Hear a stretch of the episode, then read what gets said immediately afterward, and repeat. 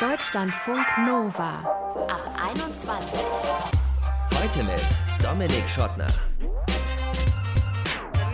Schön, dass ihr dabei seid.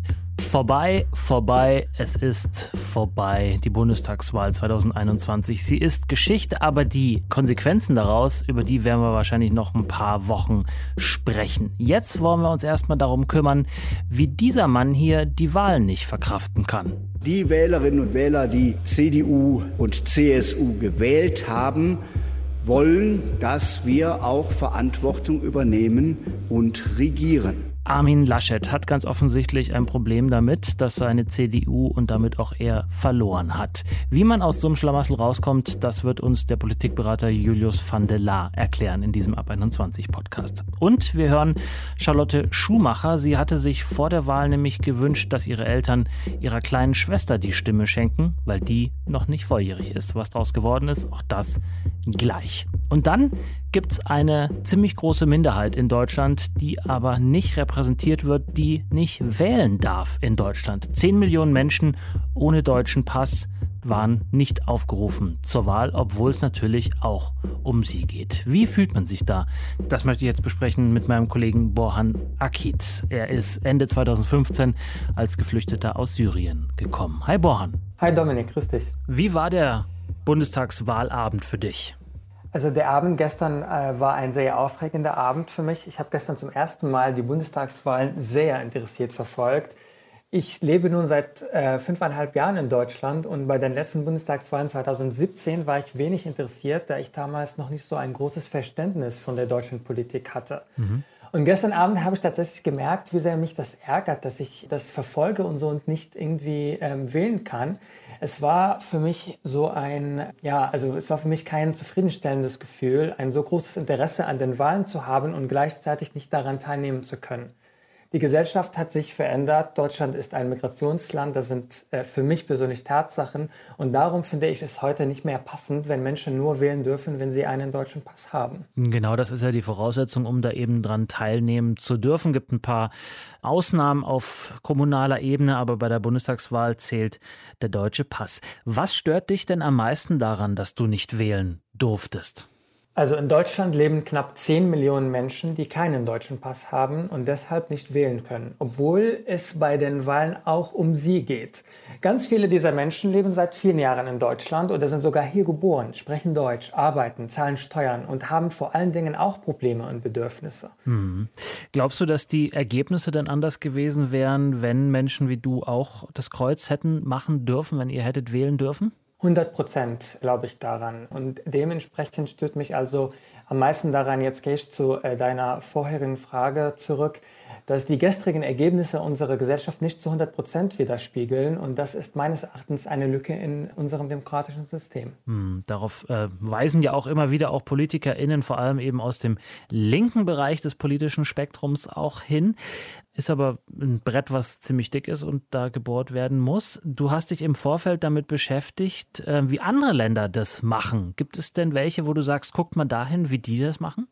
Ja, das habe ich tatsächlich gemacht. Ich habe ein bisschen recherchiert, weil mich diese Frage einfach extrem beschäftigt hat. Neuseeland hat zum Beispiel ein interessantes Wahlmodell. Dort gibt es ein sogenanntes Einwohnerwahlrecht. Das heißt, alle, die in Neuseeland seit mindestens einem Jahr leben, können an den parlamentarischen Wahlen teilnehmen. Mhm. Ähnlich ist es auch für AusländerInnen in Schottland. Und Schottland ist ja jetzt nicht mehr, aber war bis vor kurzem noch Teil der Europäischen Union. Da könnte man also tatsächlich auch sagen, aha, ähnliches äh, Rechtsverständnis äh, wie in Deutschland. Was wäre deine Idee, Borhan? Wie könnte man das hier in Deutschland umsetzen? Man könnte konkret zum Beispiel sagen, man darf wählen, nachdem man zwei oder drei Jahre in Deutschland gelebt und Deutsch gelernt hat, um sich zumindest mit all den politischen Inhalten der Parteien auseinandersetzen zu können.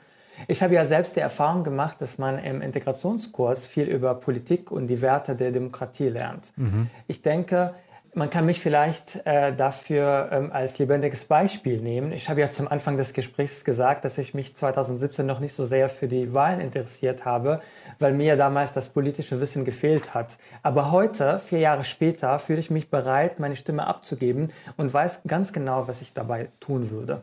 Wie blickst du jetzt auf die Zukunft, egal ob du jetzt wählen darfst oder nicht wählen darfst? Ähm, ich bin mir ganz sicher, dass ich bei den nächsten Bundestagswahlen wählen darf, weil ich bis dahin bestimmt die deutsche Staatsbürgerschaft haben werde. Mhm. Und das gibt mir persönlich auf jeden Fall Hoffnung.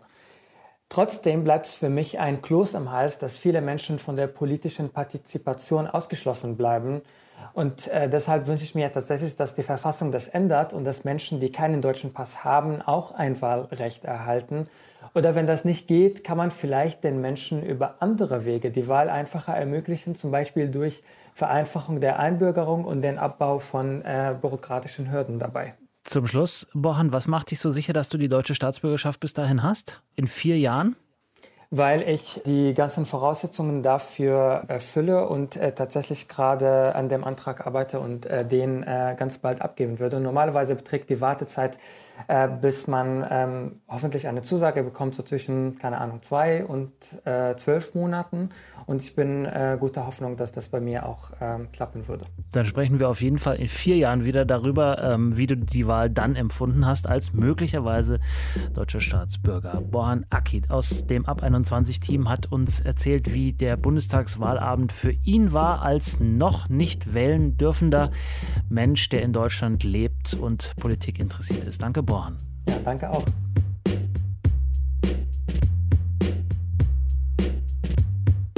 Deutschlandfunk Nova.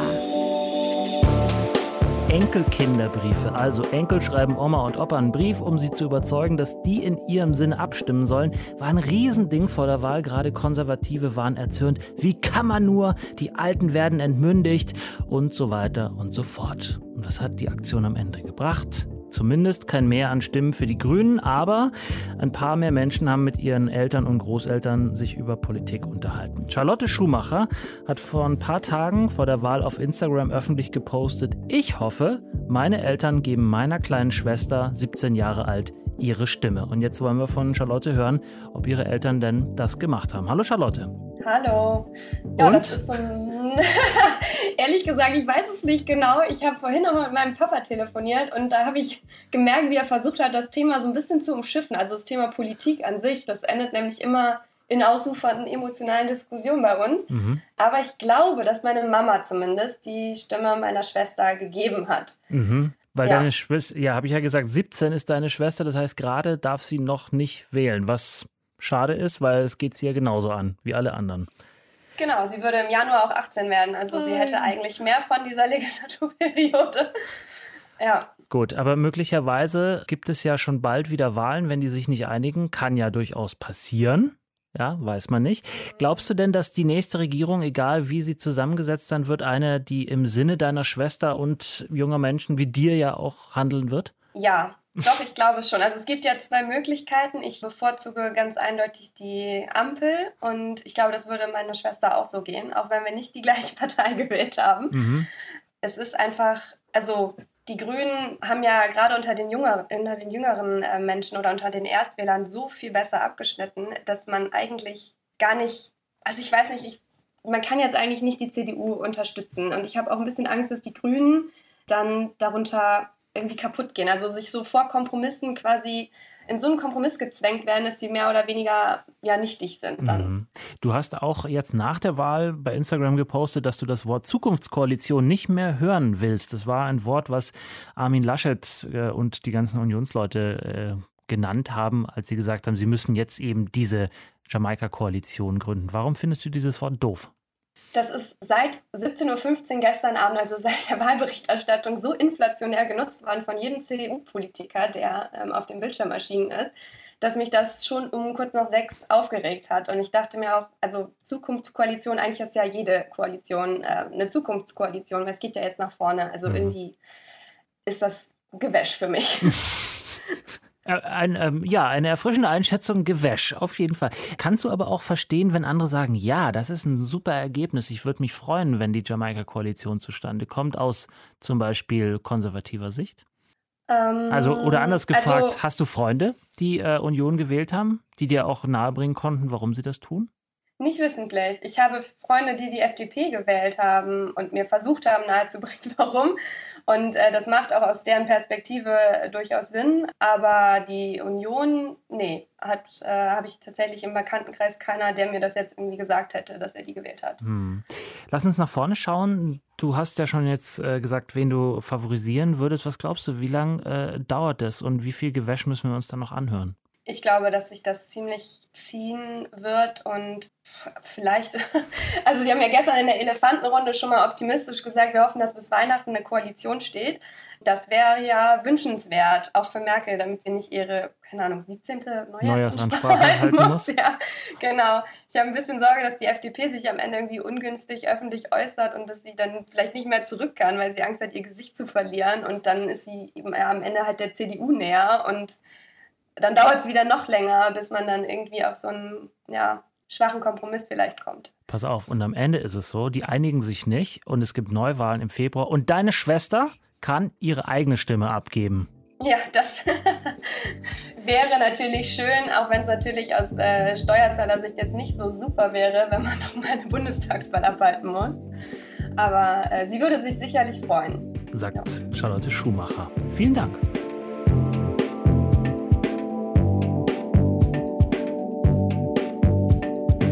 Deutschlandfunk Nova. Schlecht beraten. Das war das Urteil, das über Armin Laschet und seinen Wahlkampf immer wieder fiel. Themenlos, ziellos, freudlos. Und deswegen war es für professionelle BeobachterInnen auch wenig erstaunlich, dass er und seine Union verloren haben und jetzt auch noch aufeinander losgehen. Wie kommt man aus so einer Situation raus? Darüber möchte ich jetzt sprechen mit Julius van der Laar. Er ist Kampagnen- und Strategieberater, hat auch mal ein Kampagnenteam von Barack Obama geleitet und ist heute in Deutschland dabei, PolitikerInnen, Großunternehmen und NGOs zu beraten. Hi Julius. Hey, schön da zu sein. Du als Politik-Nerd, wenn ich das mal so sagen darf, wie überrascht bist du über den Ausgang der Wahl?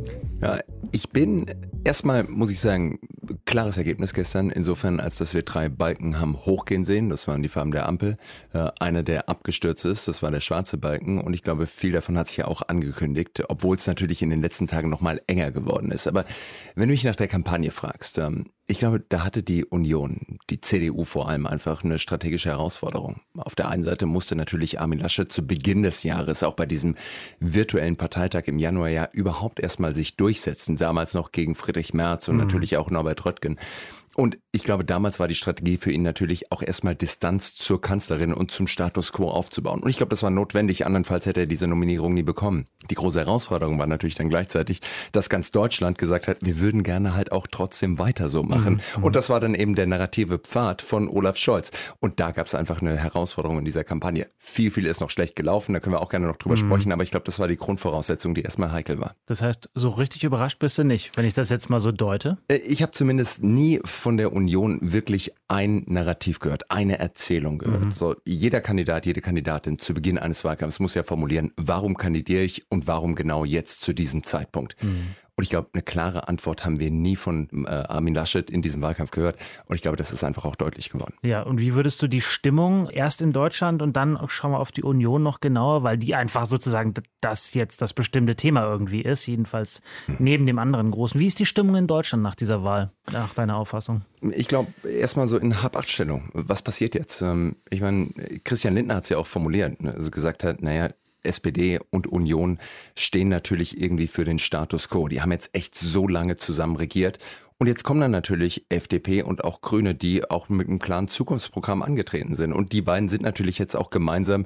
die Königsmacher und können sich im Endeffekt überlegen, wo wollen wir hin.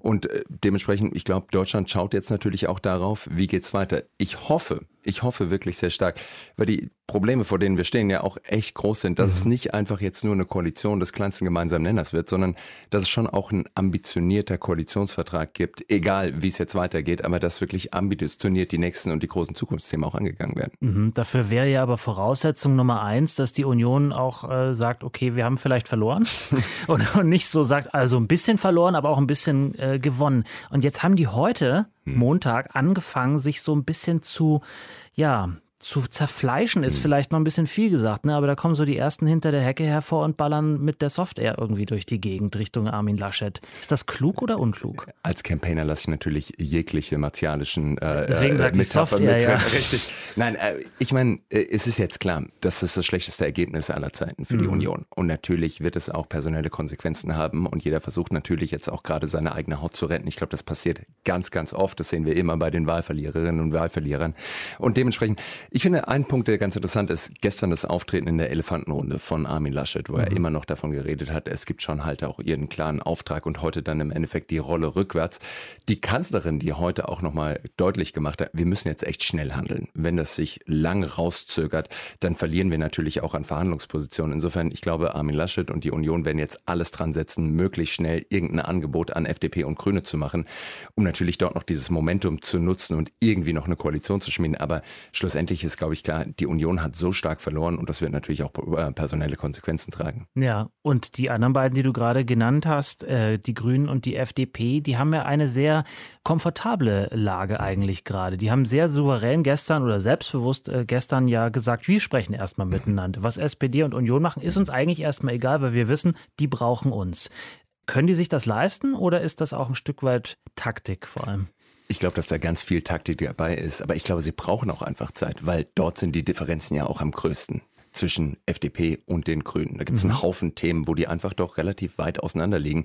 Und dementsprechend, glaube ich, müssen die erstmal sondieren, was brauchst du, was brauche ich, welchen Posten können wir auch haben, welches Thema kriegst du möglicherweise auch dafür und dann eben auch gemeinsam auftreten, um dann eben von den beiden Großen, entweder Armin Laschet oder eben auch Olaf Scholz, doch noch einiges mal abzugewinnen zu können. Mhm. Und wie gesagt, ich glaube, dass das eine richtige und sinnvolle Verhandlungsstrategie ist. Aber haben die nicht das eine gemeinsame große Thema? Kollegin von Deutschlandfunk äh, twitterte das vor kurzem, dass das Klima Klimathema ja eigentlich bei beiden als Ziel relativ ähnlich ist, aber die Wege dahin unterschiedlich sind. Also könnte man sich nicht vielleicht damit gemeinsam zusammentun und die anderen Themen sind so andere Schauplätze, die man schon irgendwie so mitnehmen kann? Ja, ich, also wenn ich diesen Wahlkampf anschaue, klar, Klima war ein unheimlich dominantes Thema. Hm. Es hat unheimlich viele Nachrichten gemacht, natürlich auch über den Sommer mit dem Hochwasser. Aber am Ende des Tages, die Grünen sind angetreten als eine Partei, die A für neue Politik steht und B natürlich auch einen klaren Klimaschutz einfordert. Und gleichzeitig sind die Grünen eben nicht bei dem fulminanten Ergebnis, wo sie noch in den Umfragen im Sommer standen, auch rausgekommen. Und ich glaube, das ist auch eine Botschaft aus diesem Wahlkampf. Ja, wir wollen Klimaschutz, sagten die Bürgerinnen und Bürger. Ja, wir wollen auch viel davon. Aber wir wollen jetzt keine fundamentale, radikalen Umschwenk. Insofern, ob wir uns das wissenschaftlich leisten können oder nicht, das sei dahingestellt. Mhm. Aber ich finde, das ist zumindest eine klare Botschaft, weil sonst wären die Grünen vielleicht auch stärkste Fraktion geworden. Ja, wir wollen gleich nochmal auf äh, die FDP und die jungen WählerInnen äh, schauen. Wir müssen aber noch ganz kurz zu Olaf Scholz und der SPD schauen, weil ja, absolut. die ja eine Wiedergeburt erlebt haben, mit denen nicht alle so richtig gerechnet haben, wobei die Wahlforschungsinstitute ja durchaus das auch vorhergesagt haben. Du hast eingangs schon gesagt, er hat eigentlich die Angela Merkel Pose eingenommen während des Wahlkampfs. War erfolgversprechend? Macht er jetzt auch so weiter wie Sie? Also sitzt er das aus? Zumindest wenn ich mir die Pressekonferenzen sowohl gestern Abend, die Elefantenrunde, als auch äh, jetzt die Statements heute angeschaut habe, geht Olaf Scholz es relativ ruhig an. Was ich auch interessant fand zu der Kampagne von Olaf Scholz, die äh, Umfrageinstitute, glaube ich, ja, haben es richtig in den letzten zwei, drei Wochen prognostiziert, aber Anfang des Jahres, ich glaube, da gibt es wirklich niemanden, vielleicht mit Ausnahme von Lars Klingbeil und Olaf Scholz und zwei, drei anderen, der SPD, äh, richtig, genau, die gesagt haben, da haben wir einen Pfad. Und ich meine, dieser Wahlkampf, glaube ich, hat eins gezeigt. Kampagne macht echt einen Unterschied. Mhm. Also oftmals haben wir gesagt, eine Kampagne hier und da macht nicht wirklich einen großen Unterschied. Diesmal hat es wirklich einen fundamentalen Unterschied gemacht. Die war klar, der die, SPD. Die war klar. Und es gab diesen einen Pfad und den hat die SPD gewählt. Und die haben einfach gesagt, Erfahrung, Kompetenz, dann kam noch Respekt dazu, aber sie haben ihren kleinen Pfad gehabt zu sagen, wir sind die Fortführung der Kanzlerschaft von Angela Merkel. Mhm. Und das war auch genau das, was dann schlussendlich unterm Strich, vor allem eben auch im Kontrast zu Annalena Baerbock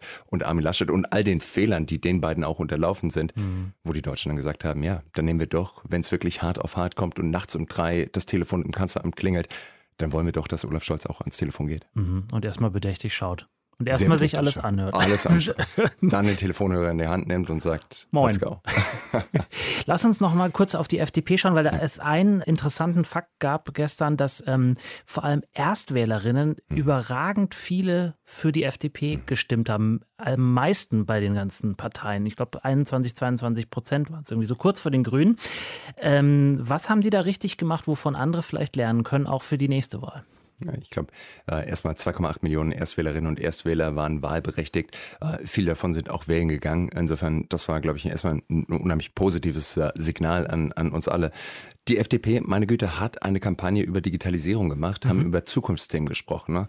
Und so war die komplette Kampagne ausgelegt. Ähm, Die Grünen haben natürlich auch profitiert und ich glaube, gerade auch nochmal einen Klimastreik zu sehen am Freitag vor der Bundestagswahl hat wahrscheinlich auch nochmal mobilisiert. Aber die Themen und natürlich auch die ganze Optik der Kampagne, glaube ich, hat schon auch nochmal junge Leute, junge Wählerinnen und Wähler angesprochen. Dementsprechend, es überrascht mich, dass es ganz so äh, extrem dann auch ausgefallen ist. Ich hätte, wenn ich jetzt in meine Glaskugel geschaut hätte, gedacht, so die Grünen könnten da vielleicht auch noch vorne liegen.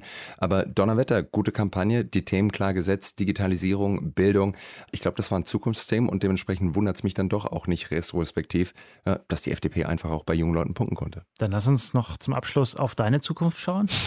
Du bist äh, Strategie- und Kampagnenberater, Ja. habe ich schon eingangs gesagt. Jetzt ist der Wahlkampf vorbei. Jetzt beginnen äh, Sondierungsgespräche, Koalitionsverhandlungen. Ist das jetzt eine Freizeit für dich oder ist nach dem Spiel vor dem Spiel für dich? Ich glaube, Koalitionsverhandlung ist natürlich auf der einen Seite klar zu verhandeln, was jetzt in so einen Koalitionsvertrag mit reinkommt, aber ich glaube schon, dass wir gesehen haben, auch schon im letzten Jahr während der Corona-Pandemie, dass wir im Endeffekt schon auch in Deutschland in einer permanenten Kampagne sind. Nicht so extrem, wie es in den USA ist, wo ja wirklich nie der Wahlkampf aufhört und im Endeffekt ein Vierjahreszyklus immer und immer weiterläuft. Aber auch hier der Wahlkampf lief de facto ab Januar.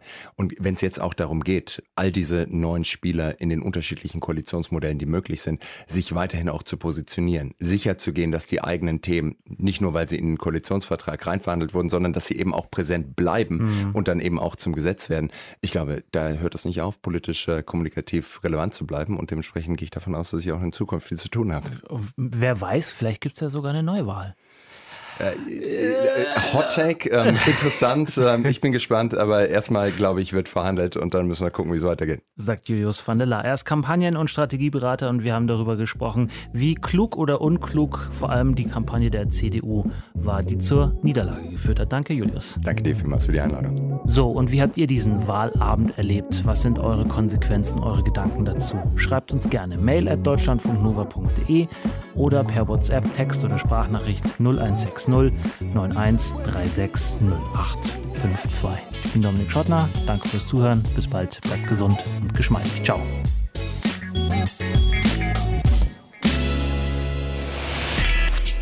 Deutschlandfunk Nova. Ab 21. 21. Montags bis freitags ab 21 Uhr und auf deutschlandfunknova.de.